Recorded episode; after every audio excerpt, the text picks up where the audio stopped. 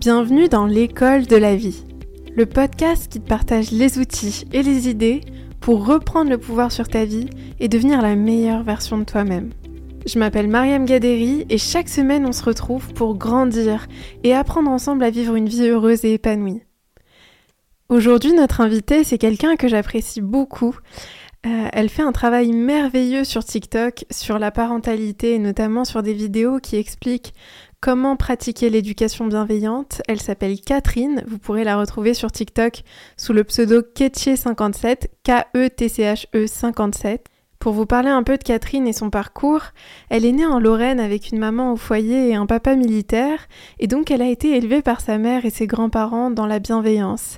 Elle a un parcours scolaire en école privée, un peu en Allemagne, un peu en France, et quand elle avait 20 ans, elle a eu son premier enfant, et malheureusement elle a vécu des violences conjugales très difficiles pendant 10 ans, qu'elle a réussi à surmonter grâce à la naissance de son deuxième enfant à 30 ans, qui, d'après ce qu'elle m'a expliqué, était l'élément déclencheur du changement de sa vie. Elle a fait différents métiers, militaires, caissière, auxiliaire de vie scolaire, jusqu'à trouver sa voie, la parentalité positive, d'où sa reprise d'études à 34 ans en licence de psychologie pour apprendre au maximum sur le sujet et transmettre les informations euh, à un maximum de personnes sur la bienveillance, faire de la prévention et outiller les futurs parents sur leur changement de vie et les besoins fondamentaux des enfants. C'est quelqu'un qui a une approche extrêmement bienveillante, ses conseils viennent du cœur, elle a vraiment, elle donne énormément de, de valeur dans ses vidéos, donc je vous invite vraiment à regarder son TikTok. Euh, et puis si l'épisode de podcast vous a plu, n'hésitez pas à nous laisser un avis sur euh, Apple Podcast ou sur Spotify. Grâce à vos avis et à votre implication, le podcast prend de l'ampleur et plus le podcast grandit, plus on est capable de vous offrir une excellente expérience et inviter des personnes de partout dans le monde pour venir avoir une conversation et vous aider dans votre quotidien. Ok, alors du coup Catherine, merci beaucoup d'avoir accepté de participer au podcast. Je suis vraiment honorée que tu sois là. Euh, comme je le dis très souvent, j'adore ton contenu, j'adore tes vidéos, je trouve qu'elles ont euh, énormément de valeur et qu'elles apportent énormément d'informations aux gens. Euh, c'est vraiment des vidéos qui ont un impact phénoménal. Donc vraiment, merci de faire ce que tu fais dans un premier temps, je tenais à le dire. Et j'aimerais qu'on commence le podcast en te posant une question qui est très importante. Euh, il semblerait qu'il y ait un énorme lien entre parentalité et développement personnel. C'est quelque chose, euh, c'est un lien que tu fais très bien dans tes vidéos et j'aimerais bien que tu nous en parles un peu plus. Bah déjà, merci de m'avoir invité parce que moi aussi, pour moi aussi, c'est un honneur d'être ici avec toi. Merci. Donc euh, effectivement, aujourd'hui, euh, ce lien au niveau euh, scientifique n'est plus approuvé. L'importance, elle se situe plutôt au niveau de la transmission des informations, parce que les parents manquent cruellement d'informations au niveau des impacts de l'éducation qu'ils vont donner à leurs enfants. Mmh. Donc du coup, c'est plus Aujourd'hui, il y a un manque de conscience, tu penses, au niveau de, de l'impact de la parentalité, du rôle d'un parent, les parents ne se rendent peut-être pas forcément compte.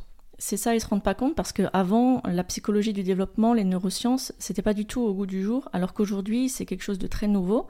Donc c'est normal un petit peu que les gens ne soient pas au courant, mais on est là, nous, euh, plusieurs sur les plateformes comme TikTok, à essayer de, transmettre toutes ces informations qu'on a aujourd'hui en notre possession. Mmh. Totalement, et c'est vrai que c'est des informations très importantes parce que c'est des sujets dont on parle pas forcément. Et justement, toi, c'est quoi ton objectif avec ton compte TikTok? Alors, euh, les amis, n'hésitez pas à aller la suivre sur TikTok. Euh, ton pseudo sur TikTok, c'est Ketche57. Ketche57, alors K-E-T-C-H-E 57. Exactement. Euh, vous allez voir que ces vidéos sont hyper instructives.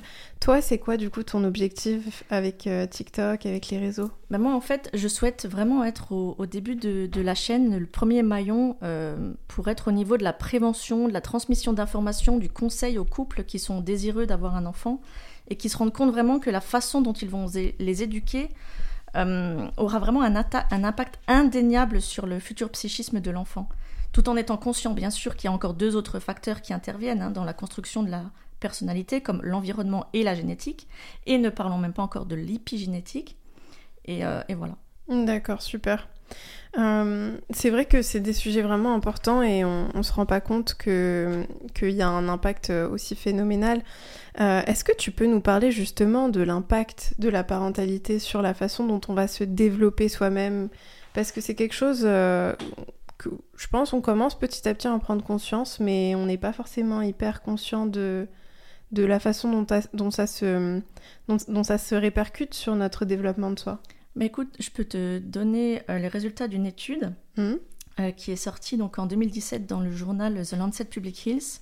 C'est euh, un enfant qui a été maltraité, donc avec de la violence soit psychologique, avec les cris, les menaces, les VEO, donc les VEO, les violences éducatives ordinaires, comme par exemple la fessée, ou alors a été maltraité par de la violence physique, donc avec cette fameuse fessée, tapée, giflée, etc aura euh, deux fois plus de risques d'être en surpoids ou d'avoir du diabète, par exemple, aura trois fois plus de risques d'être victime de maladies cardiovasculaires ou de développer un cancer, aura trois à six fois plus de risques d'avoir des troubles au niveau de sa sexualité ou de sa santé mentale, comme par mmh. exemple la dépression ou des troubles du comportement ou TDI, etc.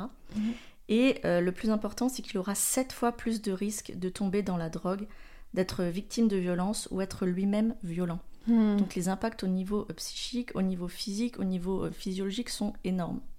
Oui, en fait, il y a un véritable lien dans, entre la façon dont on va être, euh, dont on, le rapport qu'on va avoir avec nos parents et la façon dont on va se développer psychologiquement, émotionnellement, physiquement aussi. Ça a un impact sur le corps. C'est assez incroyable la façon dont le corps répond à toutes ces, Exactement. et euh, sans nommer encore euh, le livre de Lise Bourbeau sur les cinq blessures de l'âme, mhm. ou par exemple, euh, ça aussi c'est indéniable aujourd'hui, que une fille qui grandit sans son papa, mhm. qui soit absent physiquement ou émotionnellement, aura beaucoup plus de risques de tomber toujours dans les mêmes schémas amoureux, donc dépendance affective, relations toxiques, etc. Mhm. Parce qu'elle va chercher dans cette nouvelle relation, euh, elle, va elle va chercher à ressentir ce qu'elle a ressenti avec son papa qui la rejetait, qui ne la regardait pas, qui ne lui apportait pas l'amour, l'attention et l'affect dont elle avait besoin.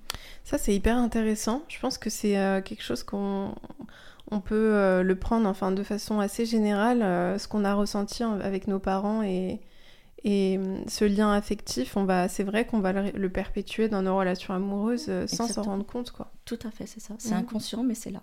Ouais, c'est ça. C'est ça a un véritable impact.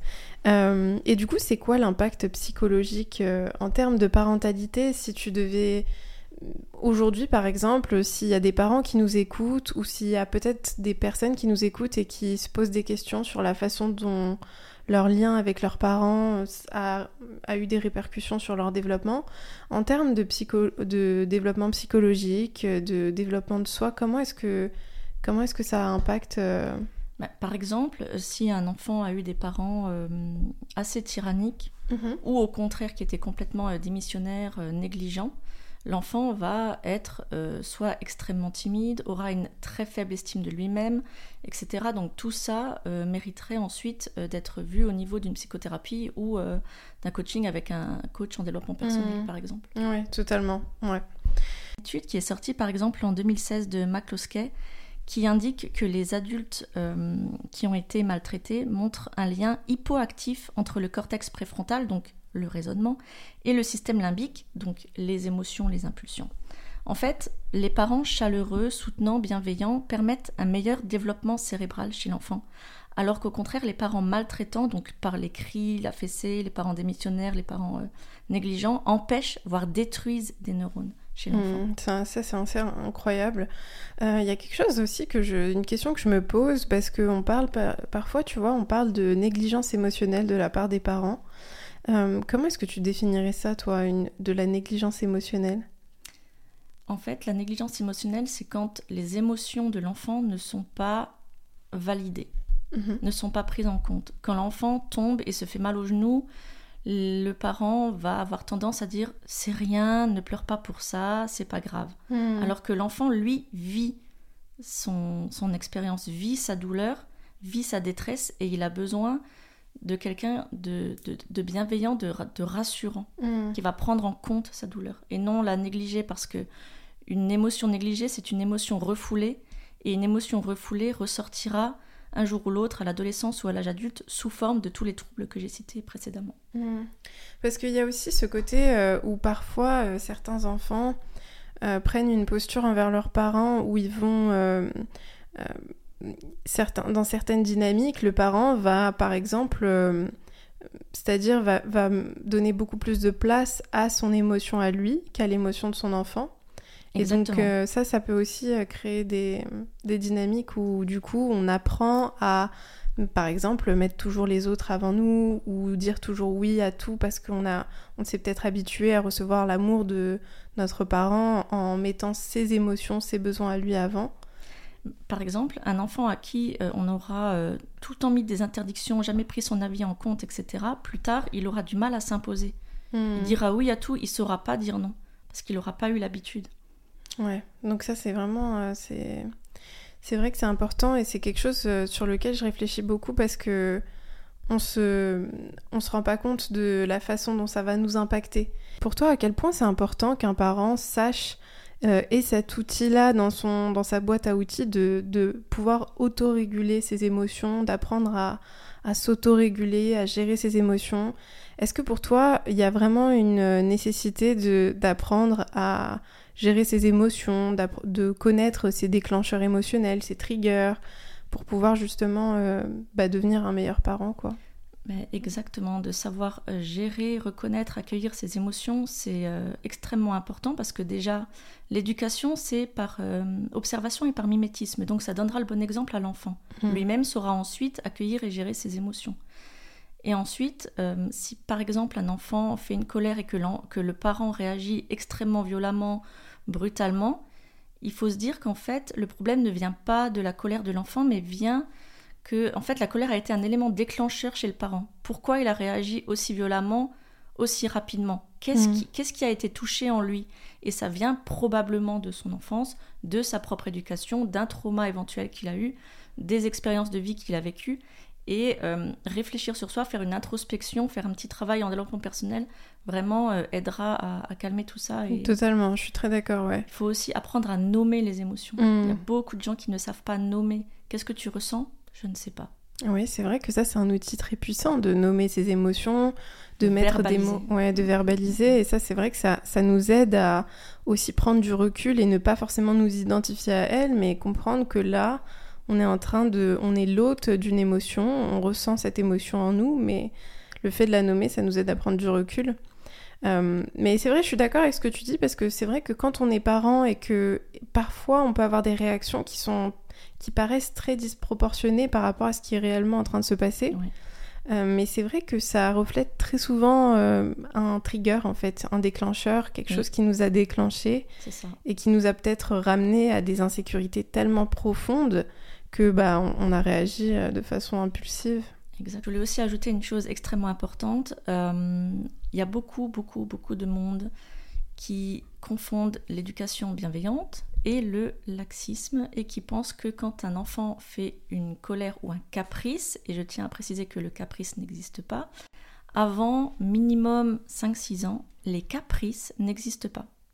Pourquoi? Parce que au niveau du cortex préfrontal de l'enfant, les connexions neuronales ne sont pas là. Elles n'ont pas été développées, elles n'ont pas été connectées avec le système limbique qui est le centre des émotions, des impulsions, etc. Donc l'enfant est incapable de raisonner quand il est en train de vivre sa tempête émotionnelle. Et le cortex préfrontal, il est responsable de quel... Euh, le cortex, c'est le raisonnement. Savoir euh, euh, se calmer, réfléchir, etc. En fait, du coup, tu dis que le, cortex préfrontal qui est responsable du raisonnement n'est pas connecté avec la partie plus émotionnelle. Exactement. Donc il euh, n'y a pas de, en fait, il n'y a pas ce lien qui est fait entre. Tout à fait. Et du coup, c'est aux parents de se substituer à ce cortex préfrontal qui n'est pas mature, vraiment minimum jusqu'à 5-6 ans, mhm. en étant bienveillant, parce que s'il ne l'est pas, qu'il est malveillant, qu'il est tyrannique, qu'il est négligent, les connexions seront euh, extrêmement rares. Et ça donnera hmm. tous les troubles, encore une fois, que j'ai euh, cités précédemment. Et euh, du coup, c'est quoi la différence pour toi entre éducation bienveillante et laxisme? Parce que je, trouve que c'est quelque chose qui est vraiment sujet à beaucoup de polémiques sur les réseaux sociaux. Il y a pas mal de, par exemple, de personnes qui vont prendre la parole et dire, bah voilà, moi je trouve que ça c'est comme si, c'est, euh, il y a les enfants rois, il y a ça, il y a ci. Euh, c'est hyper difficile, je trouve, de savoir un peu, tu vois, la différence entre les deux. Pour toi, c'est quoi? Qu'est-ce qui différencie l'éducation bienveillante avec euh, peut-être du laxisme ou un parent, par exemple, qui va dire oui à tout et qui va... Euh, parce que je crois qu'en psychologie, on parle d'enfants tyranniques quand le parent dit oui à tout ça peut donner des dynamiques un peu euh, un petit peu dangereuses. Donc, euh, est-ce que tu, tu, peux nous expliquer la différence? Je te remercie de poser la question parce que je reçois extrêmement régulièrement des, questions, ouais. des commentaires comme ça où euh, on me dit l'éducation bienveillante va donner des enfants rois. Ah, et donc la mhm. différence entre l'éducation bienveillante et le laxisme, c'est que dans le laxisme, c'est le parent ne veut surtout pas frustrer l'enfant. Il va mhm. dire oui à tout. Il va lui laisser, il va le laisser euh, tout faire. Euh, il va vraiment éviter les colères. Il va, hum, il va, il pense qu'en disant oui, l'enfant va être heureux. Hmm. Alors que dans l'éducation bienveillante, il y a le cadre qui est posé. Les limites sont données, sont citées, tout est clair. Et euh, on essaye d'élever un enfant sans aucune forme de violence ni physique ni psychologique. Hmm, d'accord, donc il y a quand même des limites dans l'éducation bienveillante. Dans l'éducation bienveillante, on sait dire non, on sait dire stop, mais on explique, on utilise beaucoup la communication non violente, donc la CNV, qui, euh, qui est extrêmement, euh, entre guillemets, à la mode aujourd'hui, mais qui fonctionne extrêmement bien. Hmm. Et euh, voilà, donc l'éducation bienveillante ne donne pas des enfants rois. on, leur permet, on leur permet de développer leur libre arbitre, on leur permet de trouver des solutions, on leur permet de développer leur empathie, etc. Et ça ne mm. donnera pas des enfants rois. Ils sauront euh, euh, respecter l'autre parce qu'on aura respecté leur façon d'être, on les aura aimés de façon inconditionnelle, mm. sans punition, récompense, etc. Et ça, c'est hyper intéressant, c'est ce que tu viens de dire, le fait que bah, l'enfant se sent aimé inconditionnellement sans punition récompense parce que c'est vrai que la, moi je trouve en tout cas aujourd'hui avec du recul que cette dynamique punition-récompense, elle, elle renforce un amour conditionnel. En tout cas, c'est peut-être comme ça qu'on l'interprète quand on est enfant ou qu'on l'internalise, tu vois, sans s'en rendre compte. Mais euh, je fais ça, je suis puni, je suis euh, je, fais ci, je suis récompensée. Il y a ce côté de... mais peut-être qu'on se sent plus aimé en faisant certaines choses ou en prenant un certain rôle que quand on... Et du coup, c'est vrai que c'est important de changer la tendance et de d'aller plus vers un, amour inconditionnel, en fait. En fait, l'enfant, il se dit, quand il y a le système de punition-récompense, il se dit, pour que je sois aimé, il faut que je sois sage. Hmm. Alors que nous, on veut qu'ils se disent, quoi que je fasse, mes parents m'aimeront toujours. Mm. Voilà. Et c'est aussi, comme tu disais tout à l'heure, c'est intéressant parce que ça se répercute aussi sur notre vie d'adulte. Et oui, encore une euh, fois. Je pense qu'on est beaucoup, y a, je vois beaucoup de ce, cette, euh, cette tendance à avoir peur de ne pas être quelqu'un de bien, par exemple, tu vois. Euh, de pas mériter l'amour. De pas mériter l'amour, de pas être euh, à la hauteur mm. ou d'avoir la sensation que bah on n'est jamais assez. C'est jamais assez. On mérite pas l'amour si euh, on ne mérite pas d'être aimé, si on n'est pas d'une certaine manière, si on ne fait pas certaines choses, si on n'accomplit pas certaines choses. Et ça, ça c'est un peu l'extension de, bah, de, cette, euh, de cette dynamique, je pense, euh, punition-récompense qu'on a peut-être vécu avec nos parents. Après, je tiens à préciser quelque chose quand je dis ça. je ne juge et je ne blâme aucun parent parce que je pense que certains parents euh, n'ont pas fait les choses euh, de façon consciente. Chacun a fait de son mieux, et enfin, en tout cas, beaucoup de parents ont fait de leur mieux et n'avaient pas forcément les outils et les connaissances pour. Euh, Alors jusqu'à aujourd'hui, je suis totalement d'accord avec toi, je ne suis pas dans le jugement non plus. Moi-même, avec mon premier que mm. j'ai eu en 2009, j'ai utilisé certaines VEO parce que j'étais très jeune et que j'ai préféré écouter les conseils de papa, maman, papi, mamie. Mm. Et on n'avait pas. Euh, enfin, c'était le tout début de l'éducation bienveillante, de la parentalité positive, et je ne m'y intéressais pas parce que j'étais vraiment euh, très très jeune. Alors qu'avec la deuxième, j'avais toutes ces informations, mmh. j'avais soif d'apprendre de, euh, quelles sont les choses les meilleures à mettre en place, la DME, la, motricité libre, etc. Et j'ai le portage, par exemple, aussi, le cododo, l'allaitement, bien sûr. Mmh. Tout ça, je l'ai mis en place pour la deuxième. Et euh, j'ai verbalisé, j'ai expliqué au premier, tu sais, je n'étais pas au courant. Ah, c'est bien. Comme mes parents à moi, ils n'étaient pas au courant non plus, donc ils ont fait avec les outils qu'ils avaient, ils ont fait avec les connaissances qu'ils avaient, ils ont fait avec l'éducation qu'ils ont reçue. donc je ne leur en veux pas. Mm. Mais aujourd'hui, encore une fois, nous, on est là pour transmettre toutes ces informations et euh, on, on a envie de se dire, c'est bon, maintenant vous savez. Il n'y a, Ouais. a plus d'excuses, quoi. Bah, j'espère. Moi, je, pense, enfin, je rêve vraiment d'un monde où, où, ce sera un peu la base de savoir tout ça. Et bien sûr, euh, je pense qu'il y a beaucoup de, de, débats autour de ça parce que c'est des choses qui sont tellement ancrées, en fait, depuis euh, des générations et des générations et des générations. Et on, on lie peut-être aussi notre identité à, à notre façon d'être un parent, à notre parentalité, entre guillemets, parce que c'est quelque chose qui, qui nous est transmis par nos parents, nos grands-parents, nos arrière-grands-parents. Ça fait partie de notre... Transgénérationnel. Exactement, il y a un héritage transgénérationnel. Mais c'est vrai que c'est, je trouve que ce que tu fais, le travail que tu fais et que bah, des personnes comme toi font, c'est quelque chose d'extraordinaire et d'hyper important. Je te Parce que non, vraiment, c'est un. En fait, c'est. Je pense que tout commence par là, en fait. Tout commence par là. L'éducation, la relation qu'on a avec nos parents, ça a un impact phénoménal, que ce soit sur notre développement à nous, mais aussi sur notre euh, intelligence collective, sur notre bien-être collectif, en fait. Parce que finalement, la personne qu'on devient, elle a un impact à notre échelle sur les personnes qu'on va. euh, Je veux dire, on se rend pas compte de l'impact qu'on peut avoir sur les, les personnes, les vies qu'on rencontre. On peut rencontrer quelqu'un, euh, ça peut nous paraître anodin, mais on va lui transmettre une énergie, une façon d'être. Donc euh, finalement, euh, chacun à notre échelle, on a un impact très important. Et du coup, c'est vrai que bah, reprendre les bases de la parentalité, apprendre à être un meilleur parent, et aussi, bon, ne pas être dans la culpabilisation ou sans vouloir, parce que aucun parent n'est parfait. Tout Ça- à fait. ça, Nous je sommes bien que- d'accord. bah, je pense que c'est un, un On travail. a le droit à euh, l'erreur. Voilà, ouais. Mais il faut savoir aussi se remettre en question Tout et à fait. travailler sur soi, c'est extrêmement important. Exactement. Et aussi quelque chose que je trouve très beau et euh, auquel j'ai pas mal réfléchi euh, ces derniers temps, c'est le fait qu'on a très souvent tendance à partir du principe que les enfants apprennent des parents, Oui. mais les parents peuvent aussi apprendre des enfants. Et je trouve que certains parents qui ont cette ouverture et cette humilité de se dire, bah, moi aussi je peux apprendre de mon enfant, mon enfant peut aussi me faire grandir à un, un certain niveau, je trouve ça très beau. La plus belle chose qu'un enfant peut apprendre à son parent, c'est le fait de vivre l'instant présent, d'être Mhm. en pleine conscience. C'est exactement ça. Et c'est incroyable. Et voilà, l'enfant, il est à fond dans son moment présent. Il n'a pas de, de passé, du futur. euh, Ouais. Voilà. Il est lui-même en fait. Exactement. Et il se soucie pas de euh, qu'est-ce que les autres vont penser de moi. Est-ce que je suis bien maquillée Est-ce que mes cheveux sont bien coiffés Est-ce Oui, que ouais. ça Ouais, c'est vrai. Et ça, c'est extrêmement inspirant. Et je pense que si on pouvait se reconnecter à cette partie-là de nous-mêmes, on serait tellement plus heureux. Être émerveillé de tout. Ouais. De la petite coccinelle, de la Oui. petite fleur qui pousse, du vent dans les arbres, etc. Ça, c'est incroyable. Mm. Mais je pense euh, véritablement que c'est un peu le secret du, de la joie, en fait, du bien-être, d'être dans cet instant et de d'apprécier chaque chose. Alors du coup, pour terminer le podcast, j'ai une question pour toi qui est euh, si tu avais un conseil à donner aux parents qui nous écoutent, qu'est-ce que ce serait Que ce soit les parents qui, les futurs parents ou des pa- les parents qui sont déjà parents, qui ont déjà des enfants, qu'est-ce que tu leur dirais?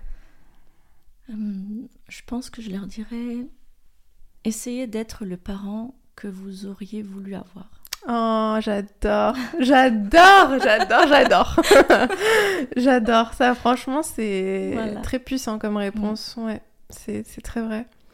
Bah franchement Catherine, je suis trop contente qu'on ait Bah, fait cet aussi. épisode euh, ensemble. N'hésitez pas à aller suivre Catherine sur TikTok. Elle Merci. vous les vidéos qu'elle fait, les lives qu'elle fait, c'est quelqu'un de très authentique. Elle est vraiment elle-même. Elle se, elle a pas peur de d'être vulnérable ou de vous montrer les côtés euh, plus difficiles de la parentalité ou bah, de sa vie à elle. Donc n'hésitez pas à la suivre. C'est encore une fois Ketche 57. C'est ça. Ah voilà, K-E-T-C-H-E 57. Merci beaucoup, t'es un amour. Merci, Avec merci. plaisir, avec plaisir. Bah je te remercie. Merci.